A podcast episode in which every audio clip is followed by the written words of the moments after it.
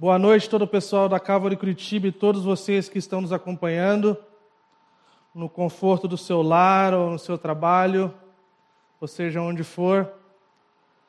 Nós. Está uma luta aqui hoje à noite. Então, não sei se você sacou, se você não sacou, beleza. Se você sacou, tenha paciência e haja com graça. É um boa, uma boa prática. Estava tudo certinho antes da gente começar. Então, é, é o capiroto. Ah, estamos aqui mais uma vez, no formato online. Estamos vivendo dias de muita luta e dificuldade, mas Deus tem chamado a nossa atenção. Deus deseja que de fato Ele seja tudo para a gente ainda mais nesse tempo. Então fica aqui mais uma vez o lembrete: se você não acompanhou a live de manhã do, do Instagram, por favor, assista. É, Deus tem falado de forma um pouco diferente, sim, bem legal, né, no formato diferente, nessa questão da live de manhã, mas eu creio que Deus tem colocado muitas coisas no nosso coração para compartilhar com a igreja, com a galera. Então, assim, é, se você puder acompanhar, e muitos de vocês podem, é, façam um esforço, e eu creio que vai ser bênção para vocês e vai ser bênção para esse tempo que a gente está olhando, a nos prepararmos para o futuro, a colocar a casa em ordem e sonhar com o futuro e sonhar com tudo que Deus deseja fazer no nosso meio na Calvary Curitiba e através da Calvary Curitiba, tá bom? Então, é, peço também para que todos se esforcem para que de alguma forma possam estar conectados, seja através do MOPS, seja através da reunião de oração, seja como for nas atividades que a gente tem aqui na Calvary Curitiba, que a gente possa estar se esforçando e realmente de estarmos conectados e estarmos em contato uns com os outros e orando uns pelos outros e cuidando uns, pelos, uns dos outros. Volto a refrisar e ressaltar que ninguém precisa sofrer sozinho. Então, se você de alguma forma está muito difícil para alguns de vocês, se você está lá no seu limite, procure ajuda. Temos, é, temos a liderança aqui, tem o presbítero Lucas, eu e outros líderes. E também todos os irmãos que são capazes de orar por alguém, ter uma palavra de ânimo, mas se você precisar de aconselhamento, eu e o presbítero Lucas estamos disponíveis, tá bom? Então eu gostaria de sempre deixar essa porta aberta, tá bom? Mesmo nesse formato online, devido ao decreto e lockdown, coisa do tipo, nós podemos nos falar, podemos aconselhar, mesmo que seja online, tá bom? Então é isso. Então nós entramos no nosso tema de hoje, da nossa série aos Gálatas, com Gálatas capítulo 3, versículo de 1 a 14, é, com o tema De que lado você está? E assim então estamos praticamente no meio do livro. Vocês perceberam, estamos de cenário novo aí, ainda em construção, ainda em reforma. Estava falando antes do antes da gente seguir adiante, eu estava falando com o pessoal aqui que uma das coisas que a pandemia tem nos ensinado, que na verdade é um ensinamento muito bíblico, de não se preocupar com o dia de amanhã, de não deixar para amanhã o que a gente pode fazer hoje. Então, na sexta-feira nós viemos aqui, passamos aqui, todo, arrumamos e falamos, vamos, vamos passar a última demão amanhã e amanhã foi sábado e já veio todo o decreto e coisa do tipo. Sabe Deus agora quando vamos dar a última demão. Mas fica um lembrete aí. Não deixe para amanhã o que você pode fazer hoje. Uma lição espiritual. Então vamos lá. Vamos ler Gálatas capítulo 3, versículo de 1 a 14. E nós vamos olhar eu estou lendo aqui na versão NVI, eu me rendi, tá bom? E agora a gente descobriu que também tem no, no, no aplicativo, mas você pega a sua Bíblia aí, que você seja ela como for, que você possa acompanhar a leitura Gálatas capítulo 3, versículo de 1 a 14, diz assim: Ó Gálatas insensatos, quem os enfeitiçou? Não foi diante dos seus olhos que Jesus foi, foi exposto como crucificado? Gostaria de saber apenas uma coisa: foi pela prática da lei que vocês receberam o Espírito ou pela fé naquilo que ouviram? Será que vocês são tão insensatos que, tendo começado pelo Espírito, querem agora se aperfeiçoar pelo esforço próprio? Será que foi inútil sofrerem tantas coisas? Se é que foi inútil. Aquele que dá o seu Espírito e opera milagres entre vocês, realiza essas coisas pela prática da lei ou pela fé com qual receberam a palavra? Considerem o exemplo de Abraão. Ele creu em Deus e isso lhe foi acreditado como justiça. Estejam certos, portanto, de que os que são da fé é que são filhos de Abraão. Prevendo a Escritura que Deus justificaria os gentios pela fé, anunciou primeiro as boas novas a Abraão. Por meio de você, todas as nações serão abençoadas. Assim, os que são da fé são abençoados com Abraão, homem de fé. Já os que se apoiam na prática da lei estão debaixo de maldição, pois está escrito: Maldito todo aquele que não persiste em praticar todas as coisas escritas no livro da lei. É evidente que diante de Deus ninguém é justificado pela lei, pois o justo viverá pela fé. A lei não é baseada na fé. Ao contrário, quem praticar essas coisas, por elas viverá. Cristo nos redimiu da maldição da lei, que quando se tornou maldição em nosso lugar, pois está escrito: Maldito todo aquele que for pendurado no madeiro. Isso para que em Cristo Jesus a bênção de Abraão chegasse também aos gentios, para que recebêssemos a promessa do Espírito mediante a fé. Vamos orar. Senhor Jesus, obrigado pela tua santa palavra. Obrigado pela tua obra, Espírito Santo, em nossas vidas. Obrigado porque o Senhor fala conosco, o Senhor nos convence o Senhor nos faz entender a nossa necessidade de um Salvador.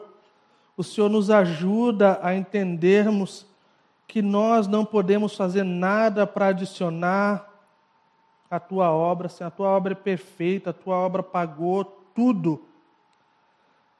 Eu só oro para nós olharmos para um tema repetido aqui nesse livro de Gálatas e talvez nós possamos ter a tendência de acharmos que sabemos já essas coisas.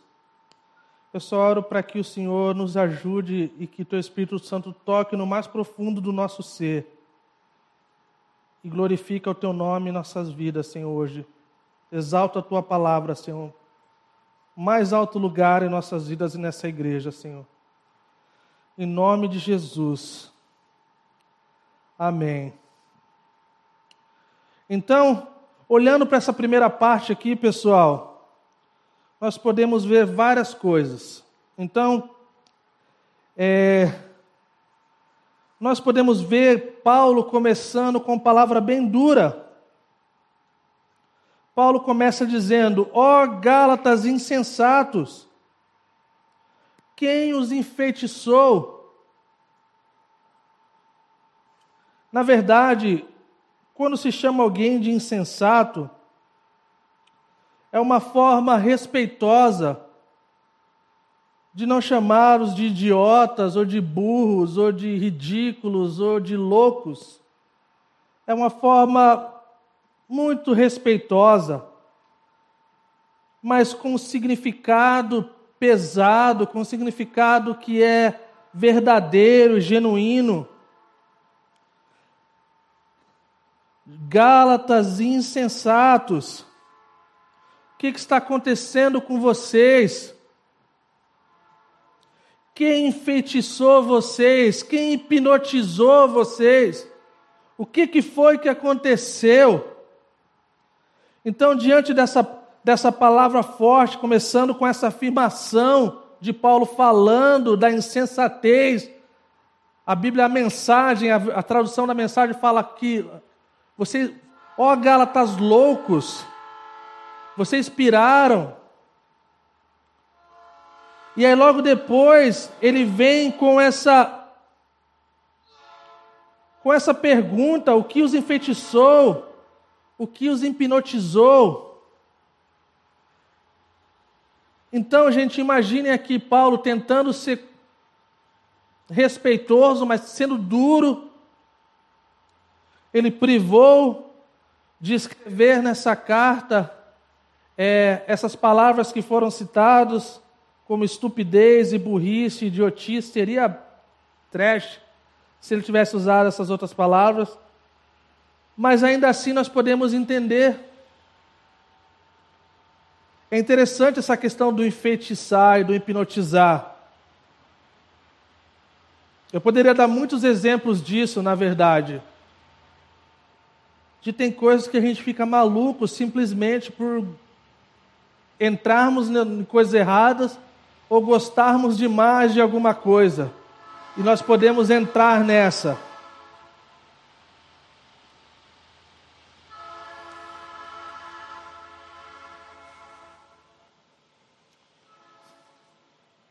Nós vamos ver também, gente, que ele começa com essa primeira pergunta, né? O quem os enfeitiçou?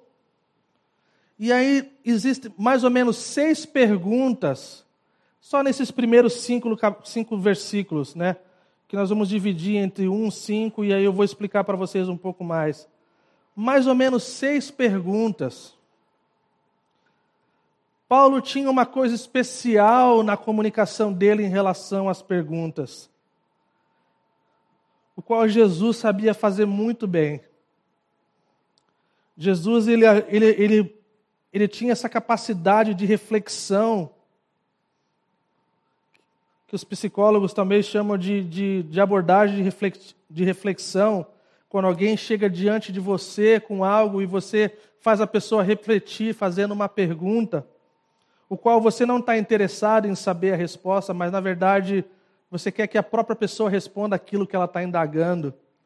Então, é, é, Paulo tinha essa capacidade, é interessante que ele usou em todas as suas cartas no Novo Testamento, ele, ele 13 vezes ele usou uma pergunta retórica, dizendo assim: caso não sabem, nas linguagens mais antigas fala, não sabeis. E nós podemos ver alguns exemplos disso. Eu acho incrível a abordagem de Paulo. Eu acho incrível como ele tem essa capacidade de capturar a nossa atenção e nos fazer na direção correta se assim o nosso coração se inclinar para o que é correto. Eu vou só citar aqui alguns exemplos, é, você pode anotar, se você estiver anotando, recomendo que os irmãos e as irmãs estejam com seus caderninhos, anotando aí, não deixar passar batido, tá bom? 1 Coríntios 6,19 diz assim: Acaso não sabem que o corpo de vocês é santuário do Espírito Santo que habita em vocês? 1 Coríntios 6, 2 fala assim: Vocês não sabem que os santos hão de julgar o mundo? 1 Coríntios 16, 15 Vocês não sabem que os seus corpos são membros de Cristo? 1 Coríntios 5, 6 fala assim: Vocês não sabem que um pouco de fermento faz toda a massa ficar fermentada? 1 Coríntios 6, 9. Vocês não sabem que os perversos não herdarão o reino de Deus? Então, o apóstolo Paulo ele usa aqui né, no Novo Testamento 13 vezes essas perguntas. Acaso não sabem que é melhor dar do que receber? Então, o que ele pensava ao fazer isso? O que passava na mente de Paulo em toda essa questão? Possivelmente passava assim: se vocês de fato sabem isso, se de fato vocês sabem, vocês deveriam agir de forma diferente. Se sabem estas coisas, o coração de vocês deveria ser diferente. Paulo escreveu as suas cartas para ajudar os cristãos a possuir um tipo de conhecimento que mudaria a vida deles. São cartas de instruções. São cartas importantíssimas para a história do cristianismo. E é através dessas cartas e através dessas abordagens que nós vemos os nossos corações sendo transformados e nós vemos as nossas igrejas sendo transformadas. O John Piper falou uma coisa acerca desse assunto que é muito legal. Muitos pastores, muitos líderes, eles usam e manuseiam as escrituras para fazer com que o, as ovelhas e o povo de Deus façam coisas. De forma errada, muitas vezes. E eu já falei isso para vocês, que eu tenho para mim que quando a voz mais importante que controla a nossa vida, quando nós não damos ouvido a ela, que é a de Jesus, eu acho muito difícil a gente dar ouvido às vozes de outras pessoas, nossos líderes ou pastores. Então eu tenho muito essa convicção que é realmente uma obra do Espírito Santo fazer com que as pessoas entendam e obedeçam a palavra de Deus. E o Piper ele fala isso assim, que não é de forma, não é manipulando, não é coagindo, a fazer as pessoas agirem de certas maneiras, mas é procurando despertar afeições no coração. Olha que interessante, pois do coração a boca fala e o corpo age. Porque a boca fala do que o coração está cheio. E eu amo essa parte que fala procurando despertar as afeições no coração. Afeições, essa palavra afeição tem sido uma palavra bem importante para mim nesses dias. Talvez lendo demais Jonathan Edwards. Recomendo também. O alvo é que grandes afeições para com Deus sejam despertadas por meio da verdade sendo vista com clareza e falada corajosamente. É isso que nós temos feito todos os domingos.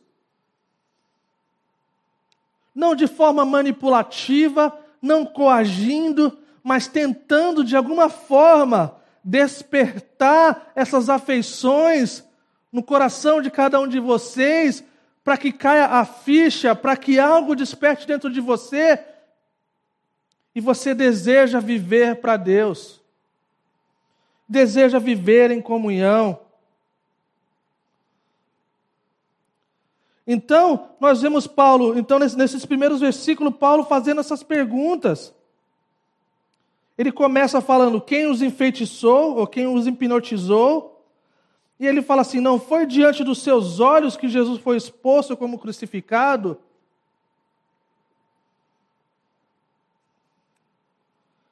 Então, essas perguntas são importantes e elas requerem respostas.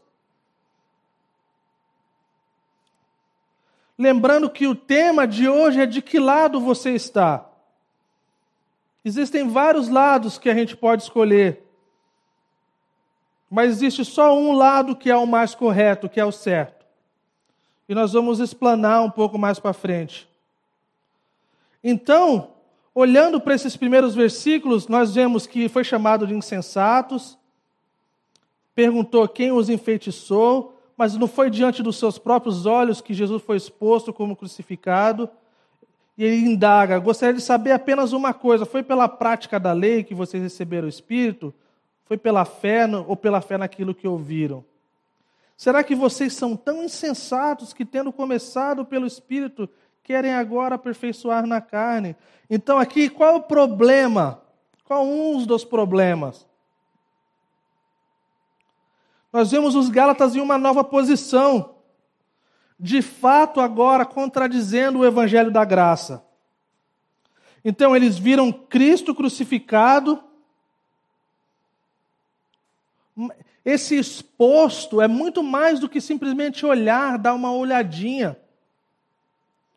Exposto aqui é como se fosse um porta-retrato bem grande, um banner ou um outdoor, o qual nós passamos, nós vemos, não importa o nosso ângulo, de tão grande que é, Cristo foi diante de uma multidão no seu sofrimento. E nós, como foi orado aqui no começo, nós estamos olhando para a Páscoa, nós estamos olhando para sexta-feira, o qual Cristo morreu na cruz, e no domingo, o qual ele ressuscitou. E ele foi erguido numa cruz para que todos pudessem ver. Então, para que essa obra fosse consumada e não precisasse ter que lidar com essas coisas dessa forma, seria tão fácil se os Gálatas e nós olhássemos para esse texto e olhássemos assim: não, tá bom, entendi, saquei, vou viver. Não precisaríamos gastar todo esse tempo em tentar elaborar para que a gente possa entender, crendo na obra do Espírito Santo de nos convencer. Então havia essa nova posição dos Gálatas na contradição do evangelho da graça. Ainda mais porque eles conheciam, eles viram. Então, nós vemos a obra de Cristo sendo exposta, essa obra a qual foi consumada e ponto. Diferente da prática da lei. Consumado e pronto, acabou. Que quanto tempo dura essa obra de Cristo? Para sempre. Qual é a validade dessa obra que Cristo pagou por nós? Quando vai chegar o próximo boleto? Não, está pago para sempre, eternamente. A não ser que a gente escolha as obras da carne e o esforço próprio. Aí o boleto cai todos os dias. Os boletos vão chegar e você não vai dar conta. E aí seu nome vai ficar no vermelho. Aí fica difícil a vida. Uma outra observação importante aqui nesse trecho é que Paulo ele, ele meio que aponta e apela para as experiências isso mostra uma coisa boa para a gente. O qual você nunca vai ouvir de mim que experiência é uma coisa ruim. Porque Paulo não falou que é uma coisa ruim. Nós vemos aqui essa mudança agora nesses próximos capítulos, o 3 e o 4, Paulo lidando de forma diferente, ele está lidando agora com a doutrina, trazendo para as Escrituras, os primeiros dois capítulos ele defendeu o apostolado e o evangelho da graça. Agora ele está trazendo doutrina, chamando o povo para as Escrituras. Só que nessa primeira parte aqui, com as suas indagações e as suas perguntas, ele fala de algo bem interessante, que é a experiência. E as experiências, elas não, elas não precisam ser negadas ou proibidas. Olha aqui que interessante. Ele fala do, ele fala sobre sofrer no versículo 4. Cara, sofrer por tantas coisas, são coisas da vida, o sofrimento faz parte da experiência humana. Não existe ser humano que não sofre. E é duro quando nós negamos isso. Porque nós sofremos mais ainda e nós nos sentimos mais condenados e culpados ainda. Então é melhor reconhecer melhor reconhecer o nosso sofrimento. E olha que interessante, no versículo 5 ele fala que aquele que dá o seu espírito e opera milagres entre vocês. Interessante essa abordagem. Primeiro ele chama eles de louco, depois fala que eles estão hipnotizados, depois fala que eles viram Jesus crucificado, e aí fala que, baseia, vocês querem agora é, é, se aperfeiçoar tendo começado na graça, agora vocês querem se aperfeiçoar na, na carne ou no próprio esforço. E ele fala agora dos milagres. Milagres sempre, sempre fizeram parte da vida de Jesus e dos seus discípulos.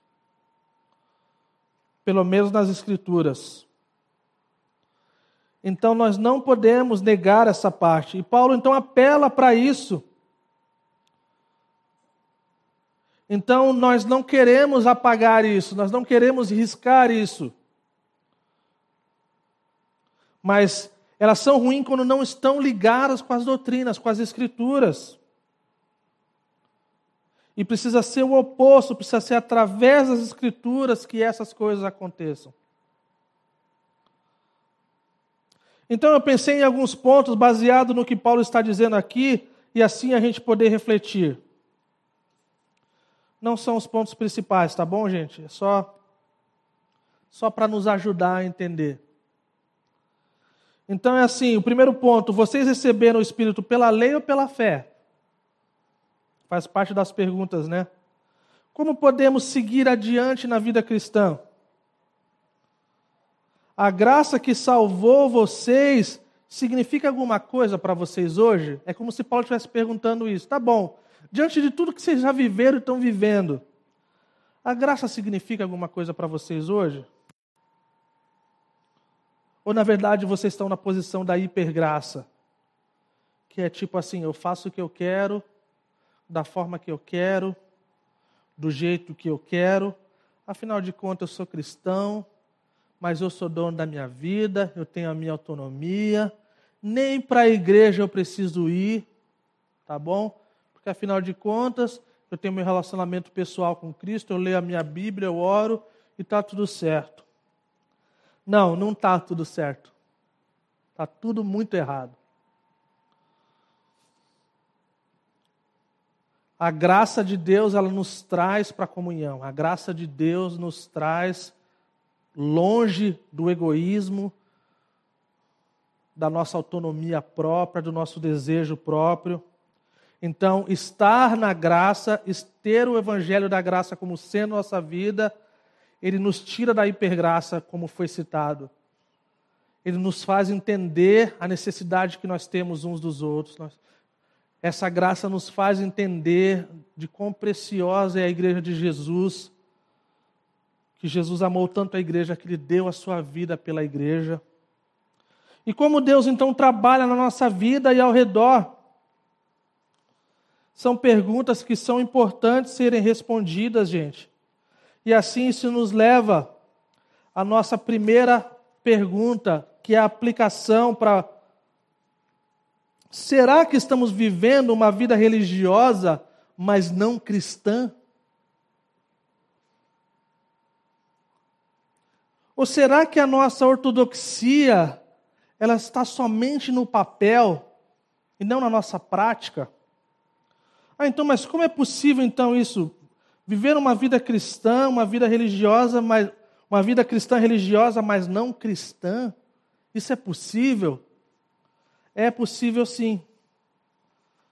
E ela tem a ver com tudo isso que eu falei anteriormente, acerca das coisas que não são verdades, o qual elas são o oposto e elas contradizem as Escrituras. Então, quer ver um exemplo de viver uma vida religiosa, cristã, mas não cristã? É quando eu não entendo a minha necessidade de estar com os meus irmãos. Essa é uma vida que não condiz com uma vida cristã. É quando eu falo que eu sou cristão e estou vivendo na religiosidade e eu entendo que eu não preciso nem ler minha Bíblia. Afinal de contas, Deus é bom, Ele é gracioso. É quando o meu relacionamento com Deus está apático e eu já não sinto mais nem Sabe aquela coisinha que só o Espírito Santo sabe fazer na gente, de quando a gente faz alguma coisa errada? Fazem, vai fazer 14 anos que eu estou casado. E é interessante quando você vive por um tempo com algumas práticas, você quase não consegue lembrar delas, de não fazê-las ou fazê-las. Então, o exemplo do casamento para mim e eu sei que para todos vocês, se tiver alguma exceção, vocês falem para mim que eu quero saber o segredo de vocês. Uma vida de casado por 13 anos, quase 14, é uma vida constante de entender quando a gente fala coisa que não deveria. E a gente vai dar uma voltinha no cantinho assim e fala, falei que coisa que não devia. E aí então a gente baixa a cabeça, a gente entende que errou, e a gente muitas vezes tem a opção de ficar no orgulho e achar que estamos certos quando estamos errados, ou nós podemos ter humildade lá e dar um beijo na esposa e falar: me perdoa, não deveria ter falado isso. A partir do momento que a vida cristã ela não tem mais essa coisa de entender que falamos coisa errada ou fizemos coisa errada e já não dá mais aquele ruim, isso mostra que nós estamos vivendo uma vida totalmente contraditória à vida cristã que nos, que é, que nos é proposta. Então existe sim a possibilidade de vivermos uma vida religiosa, mas não cristã, uma ortodoxia vazia, que é só no papel. Eu sou cristão, mas a minha vida não condiz com isso. E lembrando, grande pensador Francis Schaeffer, que a ortodoxia vazia e rala, ela é uma coisa feia, porque ela não condiz com aquilo que a gente está anunciando ou comentando. Então, se você e eu estivermos vivendo de acordo com as obras e com os nossos próprios esforços, ou a nossa própria carne, sim, nós vamos viver essa vida não cristã, mas religiosa. Se estivermos vivendo de acordo com a graça e com o evangelho da graça e condizendo, nós não viveremos dessa forma. A nossa ortodoxia, ela estará no papel, mas ela vai estar na prática da nossa vida. Eu falei para vocês semana passada e volto a dizer que o legalismo, essa coisa do eu faço, essas coisas eu cumpro a regra, dessa vida religiosa que muitos de nós vivemos, é uma coisa perigosa. É tão perigosa que se você olhar para a vida de muitas pessoas que são seus amigos, você vai ver que essa apatia em relação a Deus e a comunidade ela, ela é tão sutil. Passa um mês, passa meses, quando vai ver, passa ano, passa anos, e quando você vai ver, aquele seu amigo que era um, um, um crente bacana, alguém que servia o Senhor, vivia para Deus, você já vê a dificuldade que você tem de falar sobre Deus com alguém que se autodenomina cristão. Isso é um perigo, gente. Isso leva as pessoas à apostasia. Isso é tão perigoso que leva à apostasia. E sabe o que é pior? É um tipo de apostasia estranha. Porque ao mesmo tempo, as pessoas de vez em quando aparecem na igreja, de vez em quando saem no rolê da galera da igreja, até sabe falar ainda algumas coisas como a galera da igreja, mas você vê com a vida delas e com a forma que elas lidam com a vida, que elas estão num outro lado num outro time. E isso é muito triste, gente. Isso é muito triste. E eu creio que a maioria de nós temos exemplos de pessoas assim. Talvez eles ainda não caiu a ficha para eles de entenderem esse estado atual da vida deles. Mas para quem está de fora, isso é nítido. Vamos lá, a próxima sessão. Versículo de 6 a 9. Considere o exemplo de Abraão, ele creu em Deus e isso lhe foi creditado como justiça. Estejam certos, portanto, de que os que são da fé, esses é o que são filhos de Abraão. Prevendo a Escritura que Deus justificaria pela fé os gentios, anunciou primeiro as boas novas a Abraão: por meio de você, todas as nações serão abençoadas. Assim, os que são da fé são abençoados juntamente com Abraão, homem de fé. Isso nos leva ao segundo ponto de aplicação. Como podemos ser verdadeiros filhos de Deus? Lembrem, lembrem que Paulo está dando ênfase à doutrina. E agora ele traz o Antigo Testamento como base para o seu argumento. Então, o contexto aqui é a favor ou contra a lei? Então, Paulo vai e cita Abraão. Vocês são filhos do, vocês são filho de Abraão mesmo? Vocês gostam de dizer que vocês são filhos de Abraão e que vocês são os herdeiros e é por causa de vocês que é assim e tal? Mas espera aí. Abraão foi justificado pela fé. O evangelho, o evangelho foi ministrado a ele. Aí, galerinha, senta aí para ouvir o tio Paulo. Que eu vou contar uma história para vocês. Primeira promessa, Gênesis 15, 6. Que diz assim: Abraão creu no Senhor e isso lhe foi acreditado como justiça. Então o que, que Abraão fez? Simplesmente creu. Mas qual que era a promessa? Ter filhos. Não tinha filhos, Abraão. Não tenho filho, Senhor. Tá bom, eu creio. E os meus descendentes? Ah, eles vão abençoar. Vai ser tantos que vão abençoar todas as nações da terra. Eu não tenho descendente. Não, mas eu creio. O Senhor está falando, eu creio. E dessa forma, então, da forma correta, diante de Deus, Abraão creu e lhe foi acreditado por fé. Promessa número 2, Gênesis 12, versículo 3. Abençoarei os que o abençoarem, e amaldiçoarei os que amaldiçoarem, e por meio de você, todos os povos da terra serão abençoados. Então, o que essas promessas nos mostram? Nos mostra que o evangelho que inclui todos, esse evangelho universal, esse evangelho católico, que quer dizer todos de forma universal. Naquela época, antes da lei, a lei veio depois. Então, como podemos ser verdadeiros filhos de Deus? Pela fé, assim como Abraão creu. Nós podemos fazer isso de forma individualmente, né, individual, e nós podemos fazer isso universalmente a todos, estender a todos. E essa é a beleza do Evangelho de Jesus Cristo.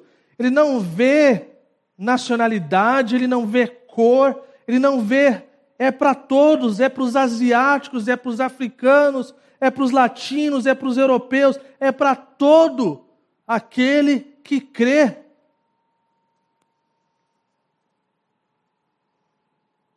Então isso nos leva para a última parte, do versículo 10 a 14.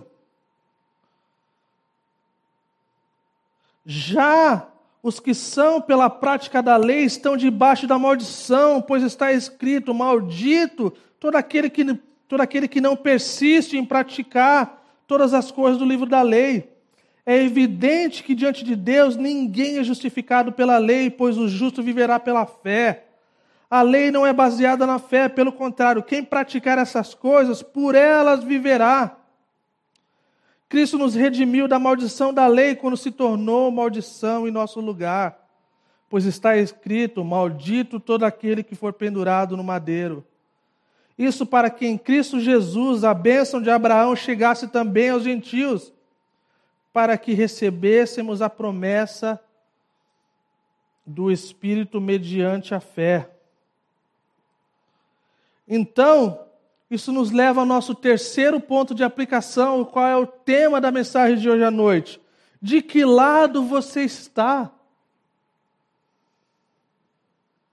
Vou dar duas opções para vocês e para mim. Mais uma vez, batendo na mesma tecla, repetindo a mesma coisa. Nós podemos viver pelas nossas obras e pelo nosso próprio esforço e força, ou nós podemos viver pela fé em Cristo e temos esse benefício de todas essas coisas que Cristo fez por nós, e não foram poucas, foram muitas nós podemos descansar naquilo que Ele fez por nós, que Ele pagou e pagou tudo. Tudo. Vou falar uma coisa para vocês: se você escolher a primeira opção, a sua vida será uma droga, seja no curto prazo, ou seja no longo prazo, ou seja na eternidade. Pois Afinal de contas, não tem como, na nosso próprio esforço, nós obtermos a salvação. E a única saída de nós não entrarmos por esse caminho é entendermos que é, é isso mesmo. Então, gente, o Antigo Testamento ele nos mostra, na verdade, ele nos ajuda nesse argumento de Paulo, que nós não podemos é, é, ganhar a salvação diante dos nossos esforços, esforços, esforços próprios, pela nossa própria força. Deuteronômio 27, 26 diz assim: que a não ser que você cumpra tudo, que você seja perfeito diante da lei, de outra forma você está debaixo de maldição. Eu sei que tem alguns de vocês aqui que já ouviram tanto sobre maldição, toda vez que aparece a palavra maldição, dá um. Uh, Nesse caso aqui, está falando que você está debaixo de maldição, você está tirado, você está fora, você está eliminado, você não está na equipe da galera que está indo para o céu. É isso. Em outras palavras, sem chance.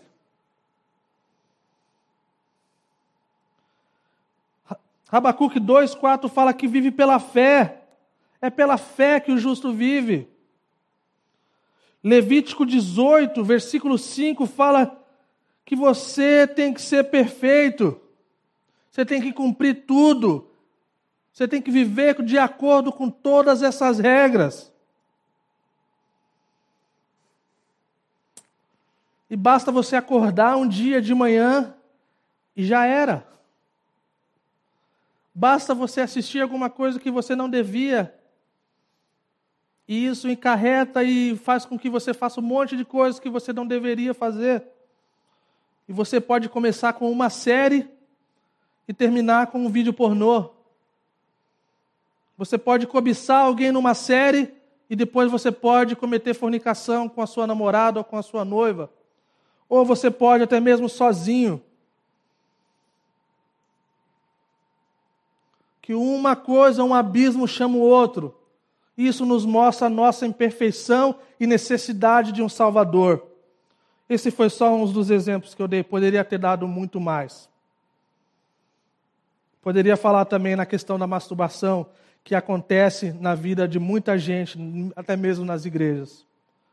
Que a gente pode ser honesto e reconhecer e pedir perdão, ou a gente pode fingir que isso não acontece.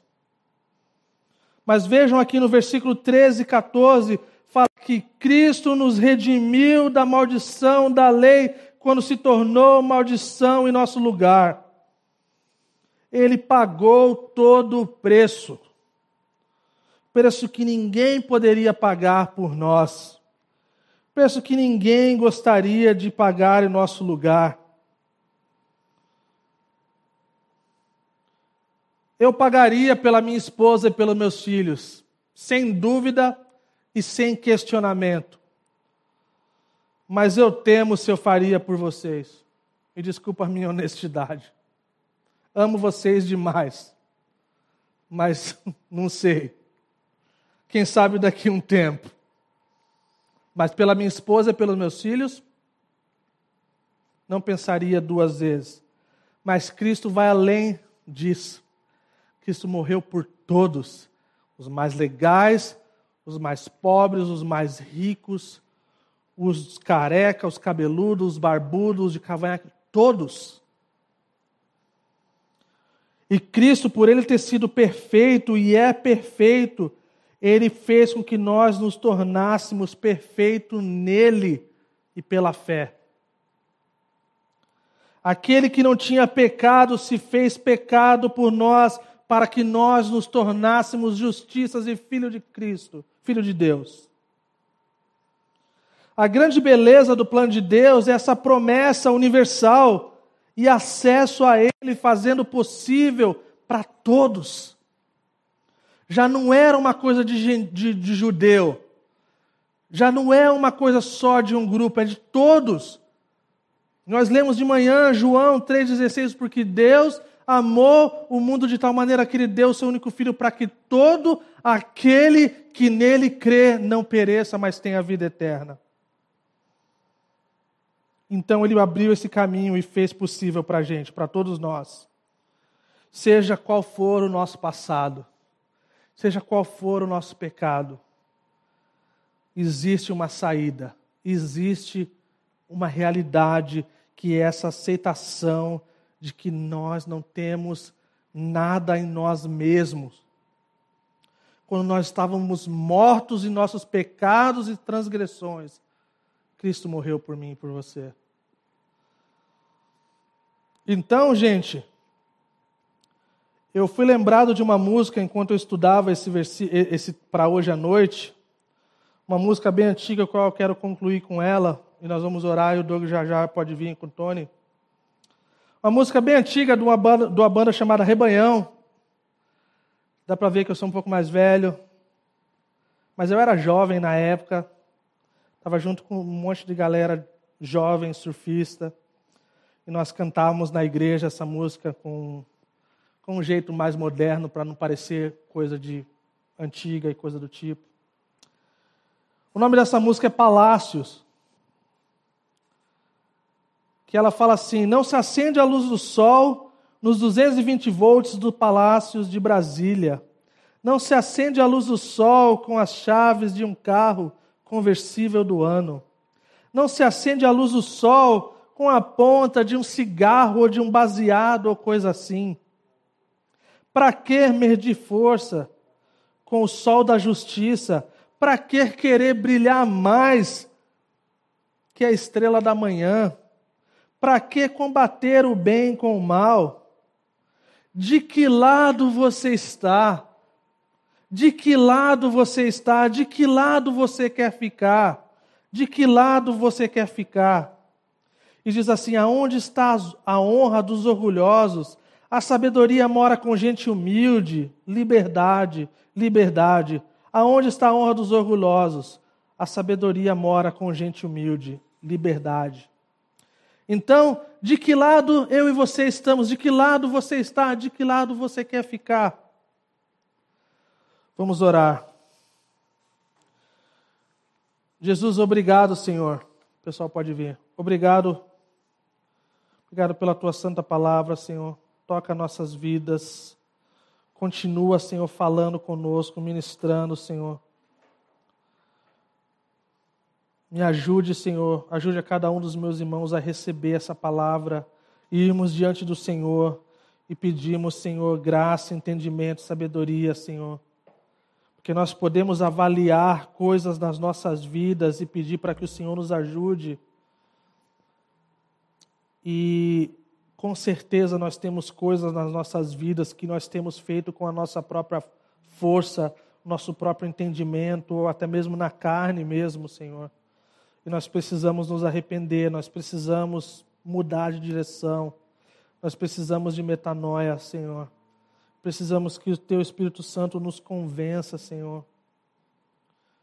Fala conosco, Espírito Santo de Deus, nos ajuda a se arrepender arrependemos, Senhor.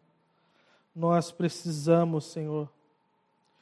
Nós precisamos. Se nós temos, a nós pensarmos nessas perguntas de hoje, Senhor, em relação à nossa vida religiosa, mas não cristã, ao nós pensarmos do que de fato são os verdadeiros filhos de Abraão, ao nós pensarmos de fato de que lado nós estamos, Senhor, eu oro para que o Senhor nos ajude, Senhor, por favor para a glória do teu santo nome, Senhor. Ministra o corpo da Calvary Curitiba, Senhor.